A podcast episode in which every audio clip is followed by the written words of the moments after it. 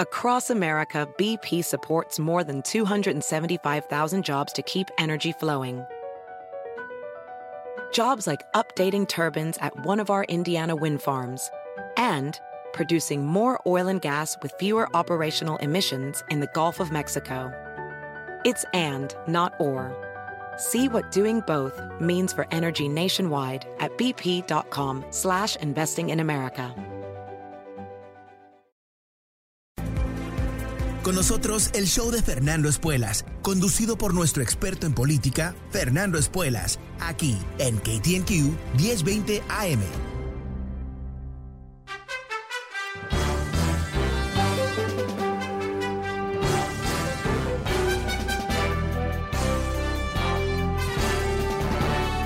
Hola, ¿cómo estás? Soy Fernando Espuelas desde Washington. Muy buenas tardes, gracias por acompañarme. Es viernes, terminamos la semana juntos con un programa de tema libre, abriendo las líneas desde el comienzo, recibir tus llamadas, escuchar qué estás pensando tú. Ah, quizás tienes una pregunta, quizás has escuchado algo interesante esta semana que quieres compartir. Ah, quizás tienes alguna duda sobre un tema o quieres debatir directamente. Bueno, este es tu programa. El número es 844-410-1020. 844-410-1020.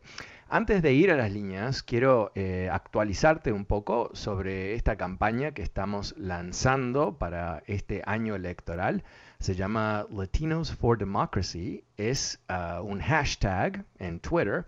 Uh, eso es el mecanismo para lograr distribución de información y te cuento cómo funciona, es muy fácil, no, esto no es ningún tipo de negocio, es eh, cómo podemos persuadir la mitad de los latinos que no votan. Porque si logramos persuadirlos a votar este año y les damos toda la información real posible, creo que tenemos una posibilidad de realmente impactar las elecciones que hoy por hoy se están perfilando como una gran, ah, bueno, derrota para los demócratas. Algo que si lo piensas lógicamente, sin ideología, sin un esquema partidario tampoco, pero simplemente qué es lo que puede pasar. Imagínate los trumpistas con poder en el Congreso. Eh, va a ser una especie de ah, locura ah, en su búsqueda de tratar de destruir a Biden para que un republicano gane en el 24. Y si tú dices, ¿qué me importa lo que hacen esos locos en Washington? Entiendo el sentimiento, pero te diría que estás equivocado, porque si ellos empiezan a estallar las cosas, como han hecho ¿no? durante la administración de Obama, casi llegar, llevaron el país a un default, ¿no? donde Estados Unidos no paga sus deudas, uh, porque, eh, recordemos, uh, Ted Cruz quería el fin de Obamacare, y si no, no liquidaban Obamacare, obviamente implicando que más de 20 millones de personas perdían su seguro médico y 150 millones de estadounidenses perdían sus protecciones frente a las empresas de seguros. En fin, una locura. Pero en fin, eh, Ted Cruz cerró el gobierno, intentó crear una crisis. O sea, esto es lo que ellos hacen cuando tienen el control del Congreso ah, y un demócrata tiene la Casa Blanca. Ellos quieren que fracase ese presidente. Entonces, la suma importancia este año electoral, que nosotros eh, tomemos eh, una, bueno, una actitud ah, muy activa, un papel protagónico en asegurarnos que los republicanos pierdan las elecciones, ¿no? De eso se trata, que no lleguen al poder. Bueno, vamos a activar votantes latinos. Eh, esto es una campaña. ¿Qué es una campaña? Esto es importante entenderlo. Campañas a largo plazo. Esto es, eh, te estoy pidiendo que te comprometas este año, no un día, no eh, cada ocho semanas, sino que te comprometas a empezar a distribuir estos mensajes políticos. ¿Cómo funciona? Es muy, muy sencillo. Si ya me has escuchado ah, explicarlo, por favor, aguántame un segundito, no va a ser muy largo esta explicación. Pero eh, todos los días generamos mensajes políticos con el objetivo de enganchar personas que no están conectadas con la política o con la campaña o con nuestro grupo. Creamos un hashtag, se llama Latinos for Democracy. Si no sabes cómo escribir eso, uh, conéctate conmigo en Twitter. Ahí vas a ver mi perfil de Twitter. No solamente está el hashtag, que simplemente lo copias y lo utilizas tú, pero también están los mensajes y están los mensajes emitidos por otras personas que se han involucrado en esta campaña Latinos for Democracy. Dicho de otra manera, ah, es algo que ah, tú puedes unirte. Ah, no es difícil, puedes escribir en inglés o en español. Fundamentalmente lo que estás haciendo es distribuyendo estos mensajes con un like y un retweet. Simple como eso. Ahora, si tú piensas, bueno, pero esto cómo va a funcionar, va a tener impacto, ¿sabes qué? Ya creció tremendamente en las, en las primeras dos semanas. Empezamos de cero. Hay ah, una cantidad de tweets que ahora tienen, cientos de tweets que ahora tienen este hashtag Latinos for Democracy. Seguimos así, se suman más y más personas. ¿Qué pasa? En seis meses tenemos miles y miles, si no cientos de miles de personas que lo están haciendo. Y ahí es donde esto se convierte en una plataforma muy poderosa para persuadir a esos latinos votantes. O sea, esto es la política más básica del mundo llevada a través del mundo digital. Y si tú has pensado, ¿qué puedo hacer para proteger a mí y mi familia de lo que es esta locura fascista de estos republicanos locos? que, se vendieron el alma ah, y el espíritu y el cuerpo a los trumpistas, bueno, esto es algo que tú puedes hacer. Y te pido una cosa más, más allá de involucrarte, invita a tus amigos, habla sobre esto. Eh, ¿Cómo es que un grupo, una minoría de estadounidenses tienen tanto poder a través del Partido Republicano? ¿Cómo es que una minoría tiene tanto poder? ¿Sabes qué? Salen a votar se involucran, están hablando política constantemente, están intercambiando mensajes, están activando gente, están distribuyendo información. Ahora, que son mentiras y que mucha de esa información es odiosa y en contra de latinos, no hay duda. Pero nosotros tenemos que ah, jugar el juego político del 2022, que es a través de estos medios sociales. Ok, Termino ahí. súmate, conéctate conmigo, Fernando Espuelas, en Twitter. Muy simple. Y empieza a, vas a ver, personas están poniendo ese hashtag Latinos for Democracy. Cuando tú lo ves, lee el mensaje. ¿no? Eh, si tú estás de acuerdo, haz un like y un retweet. Simple como eso. Ok. Pero es tema libre hoy en el programa. El número es 844-410-1020. Empezamos la tarde con Suzanne. Hola Suzanne, ¿cómo te va? Buenas tardes. ¿Qué estás pensando tú hoy? Suzanne. ¿Susana? Ok, no sé, Susana creo que no me escucha. Pasemos entonces con Marilú. Hola Marilú, ¿cómo te va? Buenas tardes. ¿Qué estás pensando tú? Hola, buenas tardes, Fernando. Este, pues yo nada más le hablo para felicitarlo por lo que hace por nosotros. Muchísimas gracias y este bendiciones para toda su familia este año y este y otro comentario. Que por favor los latinos cuando escuchen a los republicanos decir que los demócratas este no han hecho nada por una reforma migratoria, pues ya vimos que pues todo están bloqueando. Y este y pues que no hagamos caso a eso, que veamos realmente quién está con nosotros y quién no está.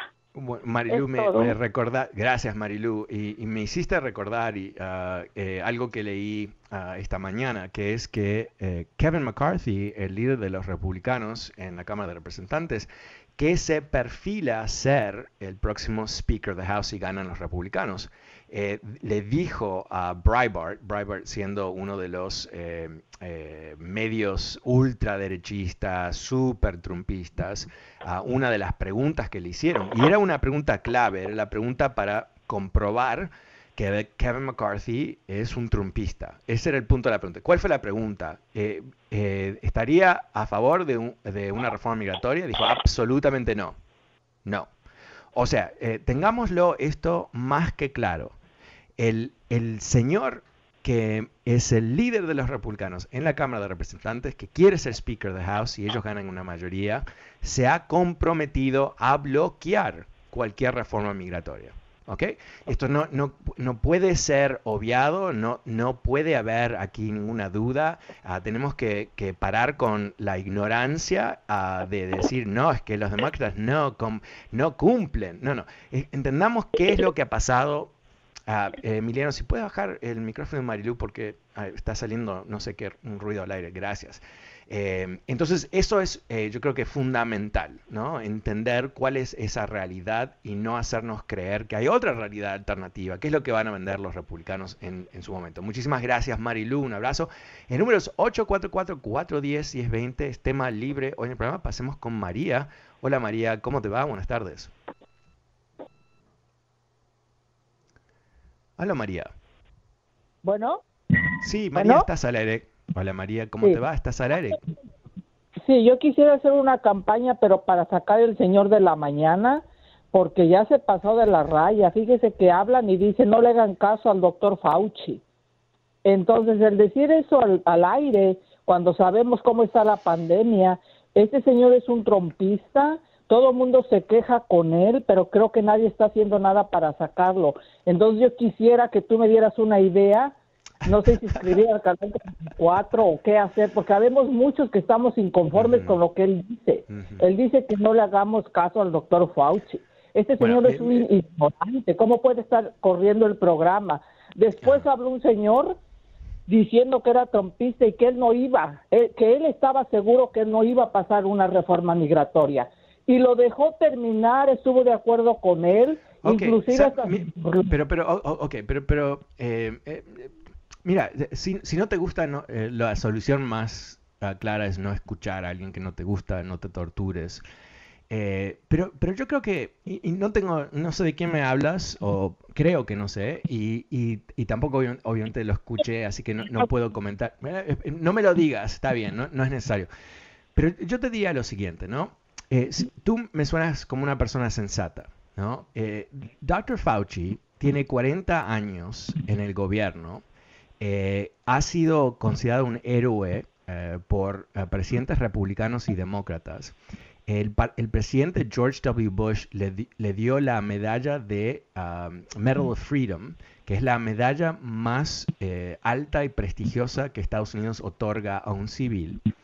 Eh, por su contribución a luchar contra eh, enfermedades, infecciones y viruses. Okay.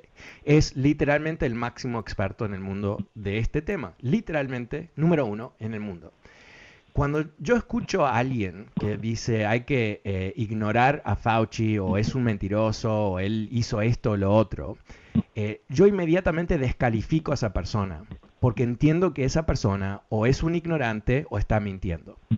Entonces yo nunca le presto atención a los ignorantes o los mentirosos, ¿no? Pero yo lo noto y yo digo, ah, gracias por darme ah, esta pista tan importante que tú eres un ignorante o un mentiroso. Ah, y de esa manera sé que cualquier cosa que ah, pasa a través de tus labios lo tengo que ignorar. Así que te agradezco mucho, María. Eh, ese sería mi consejo al respecto. Gracias. El número es 844-410-1020. Es tema libre hoy en el programa. Pasemos con, a ver, con um, Miguel. Hola Miguel, buenas tardes, ¿cómo te va? Hola, buenas tardes. Um, una pregunta. Bueno, antes que nada quiero felicitarte por tu programa. Gracias. Porque tú nos nos nos abres los los ojos, tú nos nos nos enseñas mucho. Gracias. Pero Miguel, tírate tu pregunta. Ajá, la otra pregunta es grandísimo imbécil, ¿por qué nunca dejas debatir a las personas? Das náuseas. Ahora sí no me interrumpes, ¿verdad? ¿O me vas a interrumpir? Con esa risa tonta que tienes.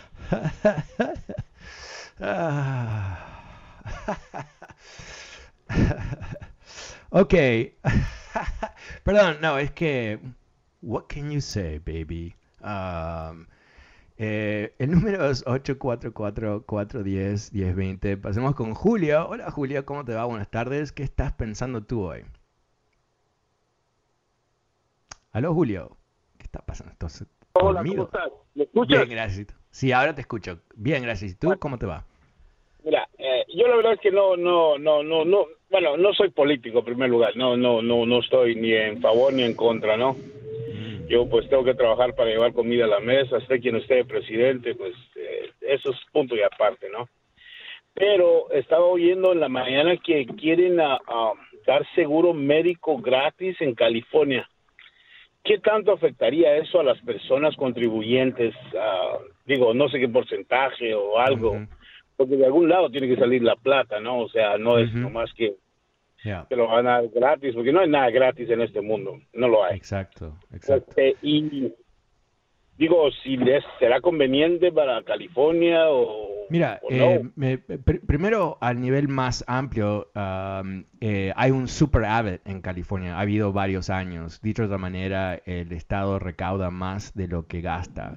Ah, y uno puede decidir ¿no? Eh, cómo bajar los impuestos o invertir en cosas nuevas. Ah, y están obviamente decidiendo invertir en cosas nuevas. En términos de, no, tengo todos los detalles de lo que está ah, proponiendo Newsom, pero en, términos generales, yo creo que ah, si tú puedes otorgarle a la gente seguridad sobre su salud, eso cambia ah, la realidad de esas vidas. Y cuando tú tienes una población con altos niveles de inseguridad por el tema de salud, tú tienes personas que están, ah, bueno, no están bien, ah, si se enferman, el gasto ah, lo tiene que cubrir el contribuyente, ¿no? Porque es algo que no, te lo dicen los republicanos, pero personas que se enferman, no es que caen muertas en la calle, van a un hospital. Y, y basado en las normas médicas de este país, menos mal, esa persona va a recibir atención médica. Ah, ¿y, quién paga si esa persona no paga? Paga el contribuyente, porque los hospitales pueden ah, básicamente pedir el reembolso de esos costos. Esto es cómo funciona nuestro sistema. Entonces, si podemos, ah, em, gracias, eh, si podemos buscar esquemas sostenibles, ¿no? O sea, que, que no crean un déficit para siempre, pero eh, esquemas sostenibles para poder darle seguro médico a la gente. Eso va básicamente a crear seguridad para las personas y quizás si se hace bien puede controlar los costos de salud que igual lo tiene que pagar el Estado. yo creo que también tenemos que pasar a un, a un concepto de Estado, no digo Estado de California, pero Estado como país, ¿no? donde tenemos mucho más respaldo para la gente que está trabajando, mucho más respaldo para las personas que necesitan esa ayuda, porque no le sirve a nadie que tengamos un país de gente pobre, miserable, no le sirve a nadie. Eh, aquí hay una especie de, cultura no quiero entrar en, mucha historia porque sería 15 minutos, pero eh, es básicamente la idea ¿no? de que si tú eres pobre es tu culpa. esos conceptos son absurdos porque no es así. ¿No? Hay, gente que trabaja 40, 50, 60 horas eh, a, la semana, pero le pagan 8 dólares la hora. Y no importa cuánto trabajo, cuánto sudor, no van a poder avanzar más allá de ese número. Hay que ayudar a muchas personas que están haciendo ese, ese esfuerzo. ¿Cómo lo hacemos? Es la parte más complicada. Y también lo que se cuestiona, ¿no? Porque tenemos eh, aquí en el Congreso, e inclusive Joe Manchin, el, demócrata de, West Virginia, que no quiso apoyar lo que es el reembolso del impuesto ah, de los niños, ¿no? De, Child Tax Credit, el crédito de los niños. Ah, porque él dijo aparentemente que él eh, tenía miedo que la gente estaba utilizando esos fondos para comprar drogas. Un, prejuicio hacia los pobres fenomenal, ¿no? Ah, eh, algo insólito, sobre el cual no hay ninguna evidencia, te comento. Ah, pero esa es la mentalidad. ¿Qué pasa si lo hacemos al revés? ¿Qué pasa si decimos, no, hay, eh, en una sociedad moderna y avanzada y rica, tenemos que crear una, red de apoyo para, todas las personas, tenemos que mejorar la educación y tenemos que proveer eh, salud pública de una manera más inteligente, ¿cómo avanzaría este país? Bueno, yo creo que avanzaría muchísimo ah, y pasaríamos de tener un país tan tensionado ah, a un país un poquito más, ah, yo creo, tranquilo. Parte de lo que alimenta eh, la locura trompista es eh, la situación precaria económica de, blancos en este país, ¿no? No es simplemente latinos, afroamericanos.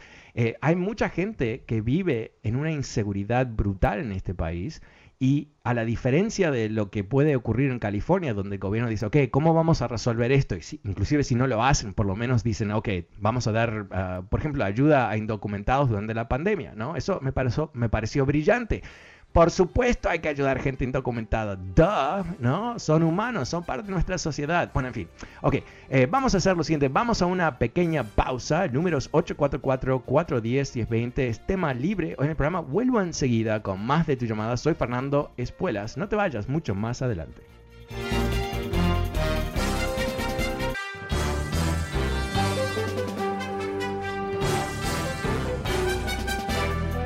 Hola, ¿cómo estás? Soy Fernando Espuelas desde Washington. Muy buenas tardes. Gracias por acompañarme en este programa Tema Libre este viernes. El número es 844-410-1020. ¿Qué estás pensando tú? Llámame y cuéntame. También recordándote que el programa está disponible a través de podcast. Puedes suscribirte gratuitamente en Apple Podcasts, Spotify o fernandoespuelas.com. Ahora vuelvo a las líneas con Carlos. Hola Carlos, ¿cómo te va? Buenas tardes. Buenas tardes, Fernando. Hola. ¿Cómo, ¿Qué estás este, pensando hoy tú? Bien. Fernando, yo te llamo porque hace unos días te llamó un, tipo que, que abiertamente dijo que, que no querían más inmigrantes aquí, que esa es la, la política de ellos, no queremos uno más y los que están acá que hay que deportarlos. Entonces, este, yo hace poco escuché un podcast sobre un, un estudio sobre los que invadieron el Capitolio. Entonces me, me, parecieron datos muy interesantes, dicen que es un estudio de la Universidad de Chicago. Ellos hablaban de que este hubieron 716 personas arrestadas, de las cuales 500 o perdón, 200 tenían cargos altos o medios o eran profesionales con negocios propios y todo. Después decían que el solo el 7% eran personas desempleadas y el 14% este, pertenecían a grupos de extremistas blancos. Mm. Eh, otra cosa que me llamó poderosamente la atención fue que dicen que el 42% se informaba a través de Fox y el 10% por noticias de las redes sociales.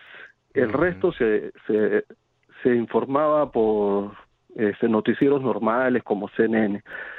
Y además decían que más de la mitad de los que arrestaron provienen de eh, condados donde ganó Biden. Entonces yo decía, pero ¿cómo puede ser esto? y, dieron con la respuesta. ¿Qué cosa unía a todos ellos? Algo, o sea, un grupo tan disparejo que decías que, pero ¿qué se trata? Y lo que encontraron en común es que este, esas personas provienen de condados donde la población blanca tiene una desaceleración más ah. fuerte que otros lugares. Entonces yo me mm. acordé de la llamada que te hicieron a ti, cuando tú le respondiste a ese señor, ¿y qué vas a decir tú cuando venga por ti, que yo soy trompista? está claro, está claro que lo que tú siempre nos has dicho de que de que este es un plan que en donde eh, simplemente en unas palabras no nos quieren. bueno, es, bueno, Carlos, gracias por, por, todos esos datos y el análisis. Yo, creo que es más profundo que no nos quieren, ¿no? Es que nosotros representamos una amenaza a su propio concepto de quién son. Em, para para ese, esas personas, o ese tipo de persona, mejor dicho, ¿no? Eh, eh, son personas que, no, son optimistas sobre el futuro, ¿verdad? Eh, son personas que piensan que están en descenso, que están perdiendo, que el futuro no va a ser tan bueno como el pasado. ¿Y cómo han identificado ese descenso? Es gente como nosotros, que venimos a quitarles cosas, eh, algo que Donald Trump lo dijo varias veces, ¿no? Eh, eh, invadimos, ¿no? su campaña usaba literalmente, ellos iban a parar la invasión de hispanos, eso fue la campaña de Donald Trump. Entonces, esta gente que, que, tiene sus ansiedades, ahora han encontrado el, el blanco de esas ansiedades. ¿Por qué tengo ansiedad? ¿Es porque yo no, quizás no me he esforzado tanto, no quiero competir, porque he tenido mala suerte, por, por fin, sin fin de cosas? No, es porque hay un grupo de personas que me quiere quitar lo que yo tengo. Y eso es eh, fundamental, ah, un mecanismo fundamental para dividir a la gente, por supuesto, y es un, es un mecanismo para crear, por un lado, tremenda lealtad al líder, ¿no? que te, te está explicando por qué tú sientes la ansiedad, y al mismo tiempo entender que la ansiedad es externa a ti misma, es un grupo. En este caso, dependiendo ¿no? de dónde vives y quién eres, eh, son eh, los, eh, los, salvajes latinos o los salvajes ah, afroamericanos. ¿Y qué pasa cuando tú tienes un presidente afroamericano en la Casa Blanca? Es un desastre, ¿verdad? Es algo que, bueno, es intolerable, es, algo que va a motivar, ¿qué? Las elecciones del 2010, donde se motivaron millones de votantes blancos que habían sido indoctrinados con esta idea de que, wow, mira lo que está pasando. Y, recordemos que Obama fue altamente identificado con el, proceso, el, proceso de reforma migratoria. Dicho de otra manera, él era, como dicen en inglés, ¿no? A double threat. Afroamericano en la Casa Blanca, esto es un desastre, que encima quiere hacer una reforma migratoria para que haya votantes latinos. E, estas cosas son eh, fundamentales. Si no los entendemos, no estamos entendiendo la historia de Estados Unidos. Ahora, ese señor que, que tú captaste la llamada muy bien, e, ese señor eh, está viviendo una ficción. Y para aquellos que no escuchan la llamada, un señor latino que nos informó que para ellos, ellos siendo los trumpistas, lo importante es cero, ¿no? Emigración a este país y expulsar gente indocumentada. Que, él estaba diciendo la verdad, estaba diciendo lo que era el programa de Donald Trump no lo pudo hacer de un día para el otro, pero paró la, entrada de países musulmanes, algo tan racista imposible, excepto que lo hizo, ¿no? No imposible, no imposible, ¿no? Separó familias en la frontera. ¡Wow! ¿Como los nazis? Sí, como los nazis. ¿Como Stalin? Sí, como Stalin. Pero en Estados Unidos, sí, en Estados Unidos. Y lo hizo a propósito para, ¿qué? Para darle el mensaje a, esos votantes. ¿Y, qué más? Recordemos el, la, la retórica de Trump constantemente, ¿no? Lo dijo el día del ataque del 6 de enero. Dijo, si, si if you don't fight like hell for your country, you're going to lose your country. ¿No? Si, si, no luchas como el diablo, vas a perder tu país. ¿Perderlo de quién? ¿Quién te va a quitar el país? Piensa, piensa o sea, el pensamiento, si lo dices, si alguien te dice que tú vas a perder el país, al menos que luchas hasta el punto que tratas de derrocar el gobierno de Estados Unidos en el Capitolio, ¿quién, quién te va a quitar el, el país? Bueno, nosotros, ¿no? Eh, nosotros, los demócratas, los, afroamericanos y todo el resto, ah, los, judíos, o sea, eh, es, realmente eh, la narración del fascismo. Entonces, ese señor que me llamó, básicamente pensando que él de alguna manera se, salva de, todo este, este, gran problema, no entiende cómo funciona eh, el, fascismo, ¿no? Eh, una vez que el fascismo identifica quién es el otro, el otro son todos, no son, algunos se salvan, algunos no.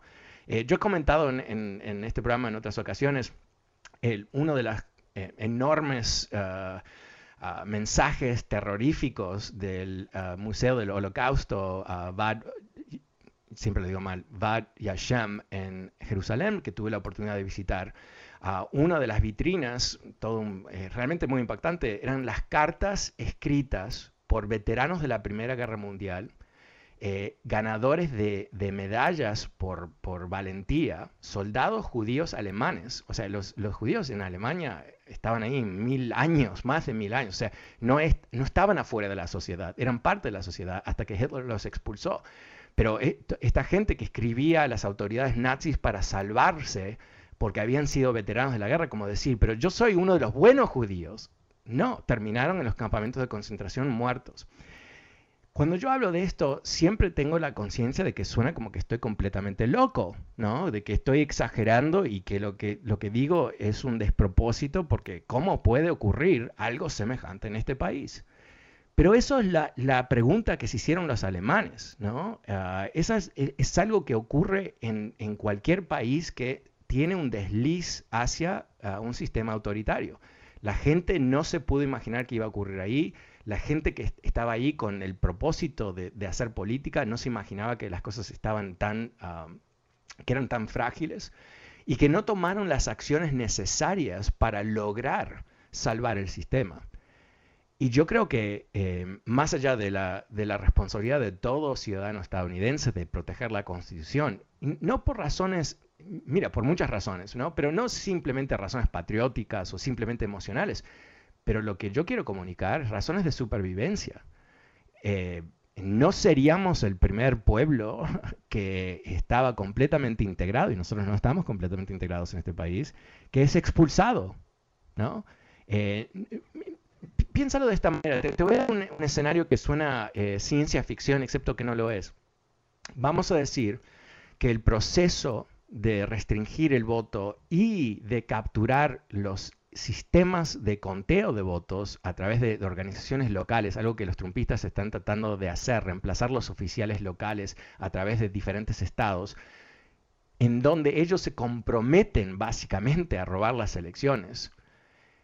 Es, no es imposible pensar que el 2024 Donald Trump gane con este esquema y que haya un alzamiento en este país, que haya un rechazo de su elección, que haya cuestionamiento legítimo de un robo de elecciones y que él declare ley marcial. Es, es, es casi seguro que para solidificar su mandato en ese esquema extraconstitucional, él buscaría un enemigo pero es, te lo puedo asegurar, te puedo dar una garantía, es la fórmula. ¿Quién sería el enemigo más cercano que él ya ha identificado y que él ha utilizado para motivar a la gente? Nosotros, nosotros, bajo de las escaleras, mexicanos violadores, criminales. Lo dijo a cuatro años, lo dijo en la, en la última campaña. Bad hombres, ¿Quién? Nosotros. ¿Y te parece que van a distinguir, honestamente, entre personas indocumentadas o gente cubanos o mexicanos o uruguayos? No, no, no. No, no, no. Una vez que somos el enemigo, recordemos lo que te dije sobre el Museo del Holocausto, no importa si tienes la medallita de buen latino. Cuidado. Soy Fernando Espuelas. Es tema libre hoy en el programa, números 844, 410 y 20. Vuelvo enseguida con más de tus llamadas. Gracias, Carlos, por tu comentario.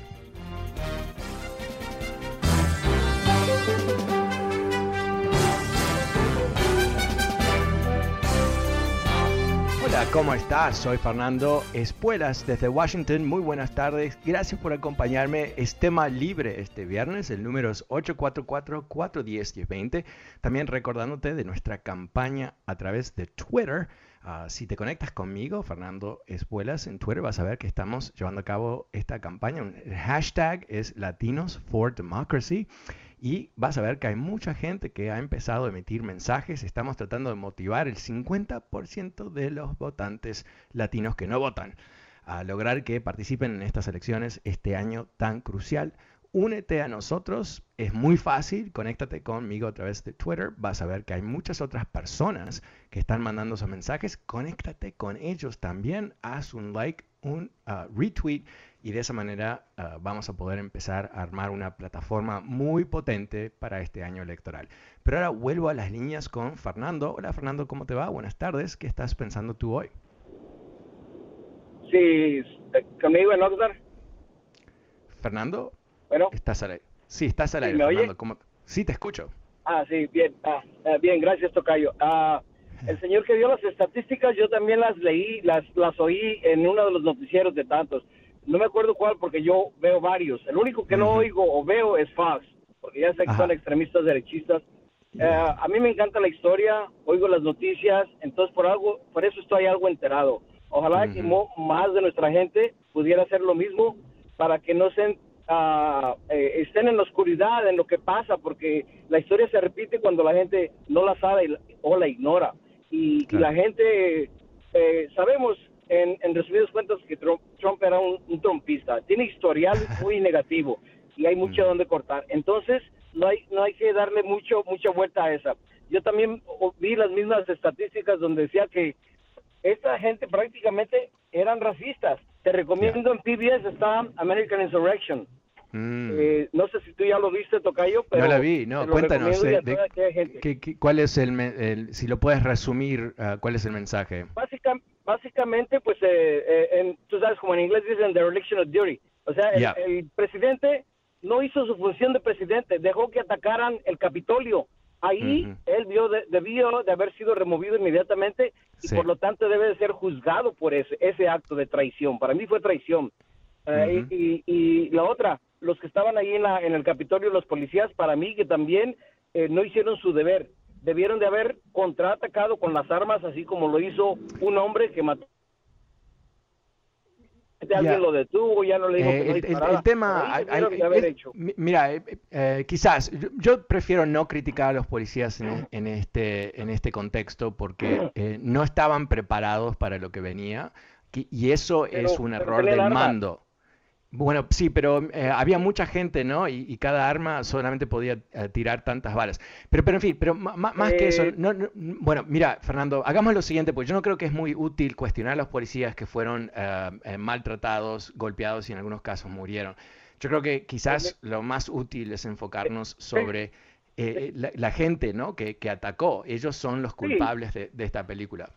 Estoy de acuerdo, debemos de analizarlo y como dices, qué bueno que estás haciendo esto para que la gente se informe eh, en esta plataforma que estás lanzando, porque sí necesita que nuestra gente se eduque, que lea historia y, y, espero que eh, además, porque si no, no estamos enterados, los embabucan muy fácil, como ese señor que citaban ustedes hace rato, que eh, sí, no los, a los demócratas no los dejan hacer nada, los republicanos. Entonces, claro que no pueden meter algo, por ejemplo, la infraestructura o, en, este, reforma. Bueno, la infraestructura se, no los dejan hacer nada. Bueno, no, no, es que no, no es que no los dejan hacer, no, es que directamente quieren bloquear para que fracase el país, para que ellos puedan decir que lo pueden hacer mejor. Es, es, realmente siniestro en, en realidad, porque eh, y, recordemos esto, eh, siempre hay que, nunca hay que, como tú dices, no, no hay que olvidar la historia. Eh, los republicanos estuvieron 12 años más o menos intentando uh, de, liquidar a Obamacare y nunca, ni una vez presentaron su plan alternativo. Ni pero nunca, ni una vez, ni, ni, ni, ni, llegaron cerca de presentarlo. ¿Qué, qué, qué nos dice eso? Que tampoco presentaron alternativas, nomás lo, nomás lo querían. a, eso, a, eso me, a eso me refería, Obamacare. O sea, nunca, liquidarlo, pero no tenían nada para reemplazarlo. O sea, dicho de otra manera, no es que ellos ofrecen una más interesante oferta de gobernación, mejores ideas. No, no, ellos literalmente quieren ver el fracaso para después ellos decir, sí, fracasaron. Y, por eso, Fernando, yo creo que, tú y yo estamos más de acuerdo que en desacuerdo. Lo, que tenemos aquí es, eh, tenemos que entender que lo que pasó el 6 de enero no fue simplemente una locura un día, sino que fue parte de un plan ah, muy sofisticado. Planeado. En, donde hubo mucha gente y se involucró. Y sobre lo que tú dices, ¿no? El gran cuestionamiento que se le está haciendo ahora eh, públicamente por, por el, el, Comité de Investigación del 6 de enero a Trump es cómo es que por más o menos dos horas no tomó acción mientras el Congreso estaba bajo ataque, ¿no? Porque esto no es, más allá de que si él... Eh, eh, bueno, traición es, un tema muy técnico, pero, pero vamos a, vamos a tratar de, entender lo que estaba ocurriendo. Él sabía que estaban atacando el Capitolio y él no tomó acción como presidente. O sea, ¿qué es lo que hace un presidente bajo la Constitución? Es mantener orden. ¿No? La fuerza de, fuerzas armadas para el orden nacional, para la seguridad nacional. ok, entonces, si, si realmente, porque ¿cuál ha sido su defensa? ¿no? Su defensa ha sido, no, yo di un discurso y después las cosas se descontrolaron. No, no, eh, diste un discurso. Bueno, no, no, nada de tontos. Yo creo que ellos entendieron perfectamente bien cuál, cuál era el mensaje. el tema es pero a, nosotros no, a, nosotros nos quieren ver cara de tontos. Creen que, no entendemos. No, mira, yo creo que es un, es un poquito diferente. Eh, escuché una tremenda explicación de un republicano que es la siguiente: lo que cuando Trump dice, cuando él minimiza el ataque y cuando él dice que, que eran gente pacífica que se estaba abrazando con los policías y todo eso, ¿qué es lo que está haciendo? Él está tratando de hacer que no hubo un alzamiento.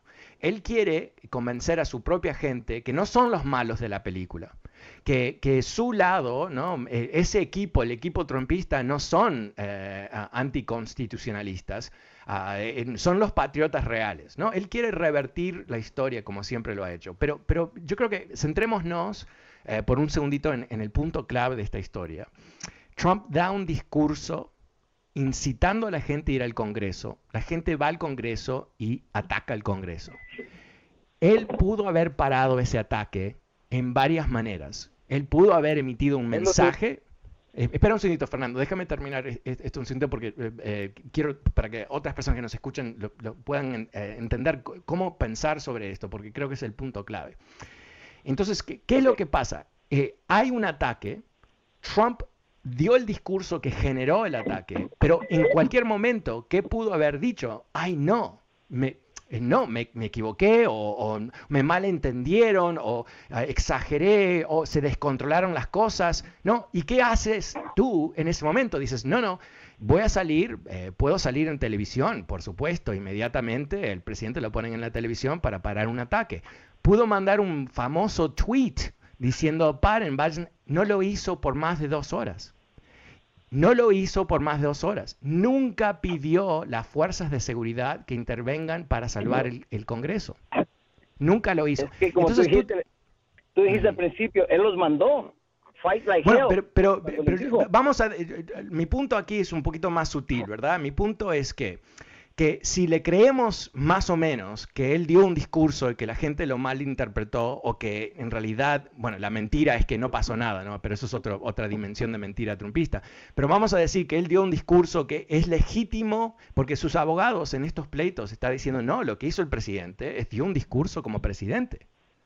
Entonces, si él dio un discurso como presidente, y, obviamente como presidente él no puede pedir un alzamiento armado en contra del Congreso, obvio, ¿no? Y entonces cuando la gente malentendió, si, si seguimos la lógica de su, de su caso, de, su, de lo que dicen sus abogados, ¿qué es lo que tenemos que hacer? Pero no eh, la creemos nosotros, que somos más Fernando, si no me dejas terminar el punto, nunca lo... Ok, Fernando, ok, te, agradezco mucho tu llamada, pero, pero quiero terminar este punto porque es fundamental y siento que, cada vez que llego a la conclusión no puedo terminar. Mi punto es el siguiente. Eh, tenemos que juzgar a, Donald Trump por lo que no hizo en este caso. ¿no? Eh, ¿Qué es lo que no hizo? En dos horas no paró el ataque. En dos horas no le dijo a su gente, eh, back off, go home. En dos horas no mandó la Guardia Nacional o ninguno. ¿Por qué? ¿Y qué es lo que también sabemos? Sabemos que él estaba viendo en la televisión, que él estaba contentísimo de lo que estaba pasando. Contentísimo con lo que estaba pasando. ¿Qué más sabemos? Que cuando Kevin McCarthy, el líder de los republicanos, lo llama para decirle para este ataque, se pelearon porque Trump se rehusaba a tomar acción. Entonces, y hay muchas más eh, evidencia, mucha más gente que estaba en contacto con él cuando estaba ocurriendo. Entonces, ¿cómo podemos interpretar esto? Tenemos que interpretarlo por lo obvio, que es que él estaba detrás del golpe. Él estaba esperando ver si los, ah, los terroristas tenían éxito en, en, capturar congresistas y en ese momento él hubiera declarado ley marcial. Eso es lo que él buscaba. Él buscaba un quiebre institucional total para poder derrumbar la certificación de las elecciones. Y, algo que se está empezando a filtrar, algo bastante jugoso y súper interesante, es que el comité de investigación está también ah, recaudando, buscando, haciendo preguntas sobre el periodo después del ataque, porque parece haber indicaciones que Trump seguía con una intención golpista después de que fracasa el ataque del Capitolio. Wow, ¿no? Vamos a ver, esto son como, como eh, señales de humo muy lejanas que, estamos, están empezando a, a, surgir. Vamos a ver si la interpretación es correcta. Ah, Fernando, muchas gracias por tu comentario. El número es 844-410-1020. Pasemos con José. Hola José, ¿cómo te va? Buenas tardes. ¿Qué estás pensando tú hoy? Ah, mira, no pensando, analizando todo lo que ha pasado, tú sabes. Mira, eh, tú lo has dicho, tú lo has dicho, dos horas, como dices tú, no hacer nada. Estaba escuchándote, ¿no? En diez minutos lo hubiera hecho. Nosotros aquí tenemos departamentos de policía que si en una emergencia eh, de, donde vive, de, donde está el departamento de policía, donde vive uno, ellos llegarían en cinco minutos para hacer algo, ¿no? ¿Sí o no? ¿Verdad? Una. Bueno, me desviaste porque yo tenía otros planes, pero sí, rápido te voy a decir, mira, esto de, de paramedical para todos, tú sabes, lo beneficia a todos porque vivimos en California. Y esta gente que están en contra de todo esto, oye, son gente, tan, como dices tú, que no han estudiado lo que es todos hemos venido con papeles, sin papeles, ciudadanos, tú sabes, todos hemos venido a este país y tenemos que estar unidos. Eh, los que sabemos, los que tenemos años de vivir aquí, tenemos hijos, nietos, X, ¿no? Tú sabes, sabemos la historia, quiénes son los originales. Ok, la otra es que he escuchado a algunos que, a unos que hablan, ¿no? Dice, ¿Cómo, ¿Qué puedes decir sobre esta invasión al Capitolio? No dicen nada, siempre que al demócrata, que al presidente. Esto se le puede llamar terrorismo o eh, vandalismo, ¿verdad? Es lo único. Porque yo como ciudadano, mira, como ciudadano de aquí, ¿cómo voy a destruir yo? Mm. pero, pero, pero, pero, pero centrémonos sobre la palabra terrorismo. ¿Qué es terrorismo? Terrorismo es utilizar acciones que generan terror para lograr un cambio político, ¿no? Mm. Eso es, la definición del terrorismo. ¿Qué, hicieron esta gente? Esta gente atacó el Capitolio de Estados Unidos para parar la certificación legítima de las elecciones de Estados Unidos. O sea, literalmente utilizar violencia para eh, eh, parar un proceso democrático, un proceso eh, legítimo del gobierno. Así que son terroristas. El tema, los que los salva a cierto nivel, es que no hay leyes de terrorismo doméstico en Estados Unidos, algo que yo creo que, van a tener que cambiar. Pero el último muchacho, no es un muchacho, pero el, ayer comenté que ese, me estoy hablando su nombre, Steven, algo, el fundador de los Oath Keepers, una de estas ah, pandillas de supremacistas blancos, eh, fue eh, imputado ah, por el Departamento de Justicia por lo que se llama seditious conspiracy. Sedición es la, quiere decir, ¿qué es eso? Es hacer guerra contra el gobierno de Estados Unidos. Es un tema mayor. Si, lo encuentran culpable y, la imputación, la declaración del Departamento de Justicia frente a la Corte es devastadora, creo que este señor va a estar mucho tiempo en la cárcel, eh, eh, es el, comienzo de ver el ataque al Capitolio como un proceso de conspiración. Conspiración bajo ley, eh, a, diferencia de una teoría de conspiración, es un concepto muy, muy grave. Y una conspiración sediciosa no es necesario que tuvo éxito para hacer un crimen, ¿no? O sea, no es que simplemente porque no ocurrió el golpe de Estado no, no, pasó nada, sino que el proceso de, de, planificar violar las leyes de Estados Unidos es una conspiración criminal que a su vez tiene penalidad muy, muy, muy pesada en, en el... Uh, Emiliano, estamos saliendo una bocina al aire. Gracias entonces, eso es eh, eh, fundamental entenderlo. Lo que está pasando aquí, quizás puedo, eh, me das la, oportunidad de, José, de, hablar un poquito más amplio sobre lo que ha pasado en las últimas 48 horas frente a esta investigación del, del ataque al Capitolio y, el Departamento de Justicia ah, y sus acciones ahí. Yo creo que lo que está ocurriendo es que los casos que se han investigado por más de un año, desde el ataque hasta ahora, están madurando. Eh, han eh, dispuesto, se han sacado encima los casos menores, ¿no? de, los eh, más que terroristas, los idiotas que siguieron a los terroristas, ¿no? aquellas personas que se sobreentusiasmaron y entraron ahí, pero no, no, no, hicieron desastres, no, no eran violentos y todo el resto, no, no le pegaron a nadie. Después que eh, empezaron a procesar los violentos, después procesaron aquellos, bueno, los violentos y los que habían entrado ya a la oficina de Nancy Pelosi y todo el resto, y, les dieron penalidades pesadas. Y ahora están llegando a otro nivel ah, de culpabilidad, que son las personas que planificaron el ataque. Y es muy, muy notable que han usado este cargo. ¿Por qué?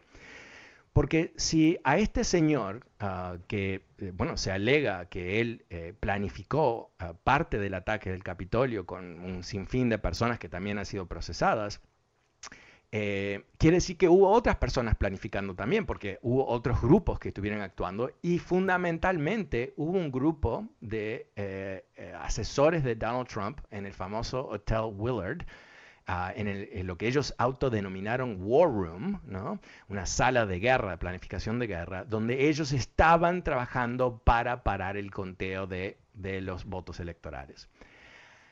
Si, hay un vínculo entre ese grupo y la violencia o, algo donde eh, se entiende que había una conexión, donde, donde ese grupo estaba sacándole ventaja al ataque, o sea, no soy abogado, así que no, quiero, no, puedo decir, bueno, las leyes son así, funcionan así, pero Lo que está claro es que si el gobierno, si el Departamento de Justicia está tratando de establecer que hubo una conspiración sediciosa, me imagino que este señor que fue imputado ayer no es el último, sino que va a haber otros. Y es el tipo de cargo que se pudiese, pudiese utilizar en contra de Donald Trump. ¿Y cómo sabemos que esto es una posibilidad? No es cierto, pero es una posibilidad es que hay un gran intento de entender el estado de mente de Donald Trump durante el ataque.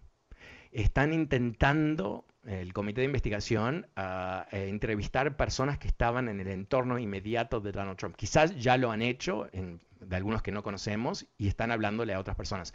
Uh, Kayleigh McEnany, que fue la secretaria de prensa, esa mentirosa, asquerosa, ¿no? eh, la entrevistaron hace dos días atrás. ¿Y, por qué es importante la mentalidad de Donald Trump? Porque hay un concepto de la ley que se llama mens rea, mente de reo, literalmente, es un concepto romano bajo la ley, que quiere decir que tú no eres culpable de un crimen, al menos que tenías la mentalidad de cometer un crimen. No, no te equivocaste, no fue un error, sino que tuviste la, la intención criminal de hacerlo. Si llegan a ese punto, Donaldcito Trump, más vale, ¿no? Que él, que él queda muy lindo en anaranjado porque va a tener traje anaranjado, piel no tanto, pelo no tanto, pero el traje, wow, le va a quedar maravilloso. Bueno, me he quedado sin tiempo, vuelvo el lunes como siempre. Muchísimas gracias por acompañarme esta semana, un gran abrazo a todos, soy Fernando Espuelas, chao.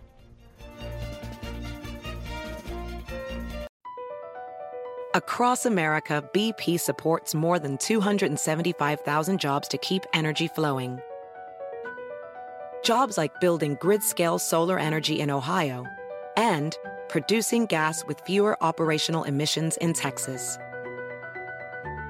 It's and, not or. See what doing both means for energy nationwide at bp.com slash investing in America.